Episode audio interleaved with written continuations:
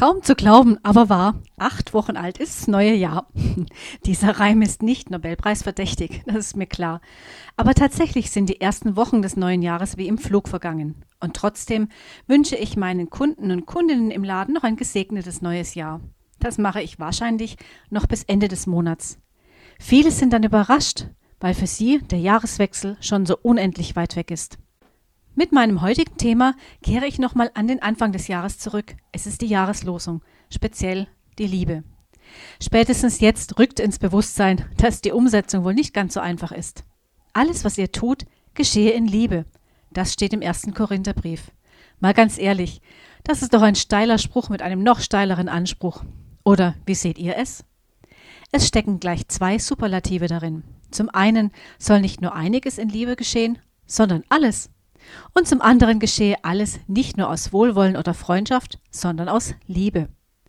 Hattet ihr vielleicht gute Vorsätze in diese Richtung?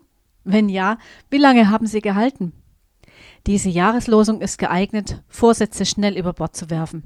Denn Liebe aktiv umzusetzen ist nicht nur herausfordernd, sondern in vielen Fällen für uns Menschen fast unmöglich. Wahrscheinlich kennen die meisten von euch den beruhigenden Ausspruch, dass bei Gott möglich ist, was bei uns Menschen unmöglich erscheint.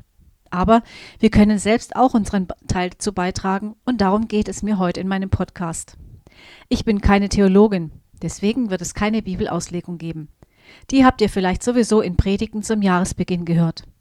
Doch ich komme aus der Praxis mit einer langjährigen Erfahrung in verschiedenen Gemeindetypen und Kirchen.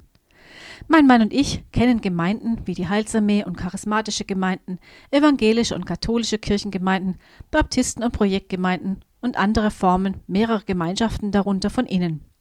Und das hängt mit unterschiedlichen Lebenssituationen und Wohnorten zusammen.